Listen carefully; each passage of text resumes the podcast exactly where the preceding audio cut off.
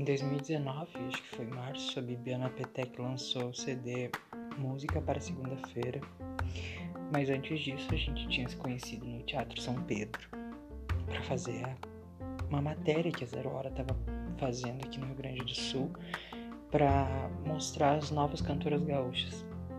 E eu fazia parte da produção de maquiagem e cabelo para esse editorial e conheci a Bibiana nesse trabalho. Aí a gente se deu super bem, conversamos. Eu lembro que eu não ganhei nada para fazer esse trabalho. Foi um daqueles trabalhos que você faz no amor, assim. Mas eu ganhei a capa. Então, fazer uma capa no Rio Grande do Sul já é difícil.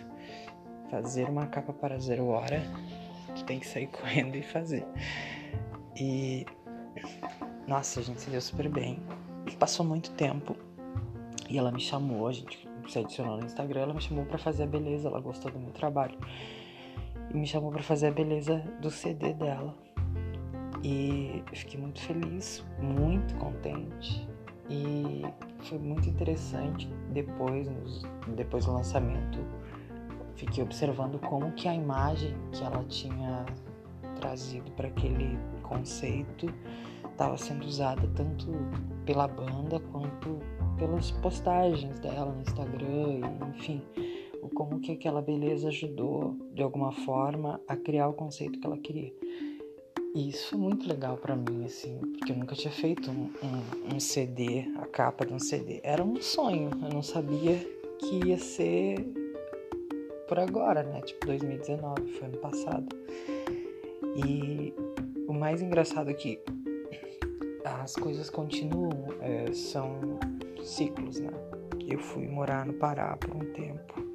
Conheci uma cantora lá, Mara Salazar, e também fiz um trabalho de imagem para ela, foto, vídeo, conceito para lançar a primeira música dela. E acabou que quando o CD da Bibiana ficou pronto, quando foi lançado, eu tava lá no Pará fazendo aquele trabalho com a outra cantora.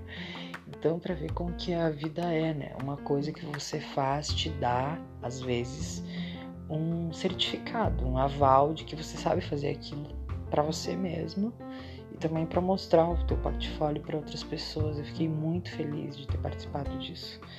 A experiência foi de ansiedade, assim, porque como eu nunca tinha feito uma capa, para mim aquilo era novo. E aí tinha um estúdio, eu lembro que eu acordei super cedo aquele dia, fiquei bem ansioso esperando para ver como é que tinha que fazer, se ia maquiar, como é que ia ser o conceito, eu não sabia o que ia acontecer. Ela só tinha me mandado uma foto de referência do briefing, assim, do que, que ela queria, mas a gente sabe que a arte sempre pode mudar, né? Na hora as pessoas podem querer outra coisa. E legal que eu acabei dando um tratinho no visual dos, do resto da banda, dos meninos que também participavam da banda, que participam da banda da Bibiana. E essa experiência é muito legal porque você acaba conhecendo pessoas, se envolvendo, vendo como que funciona uma produção, entrando num estúdio, muito legal era o estúdio. E a gente ficou, acho que nem três horas assim para montar tudo aquilo, mas o conceito era muito incrível. E quando tem conceito no teu trabalho, não só no trabalho, né? No caso no trabalho dela, tinha um conceito, o meu também acaba ganhando um conceito, né? Então trabalhar com gente boa e gente do bem, gente que faz alguma coisa, que tem ações, que pensa em fazer algo diferente também faz com que o teu trabalho fique diferente, que as tuas referências sejam outras, que é, acaba acrescentando um pro outro, né? Eu também ganhei com ela ganhando e fiquei muito feliz assim eu acho que a gente fica mais feliz quando a gente vê esse tipo de trabalho indo pro ar.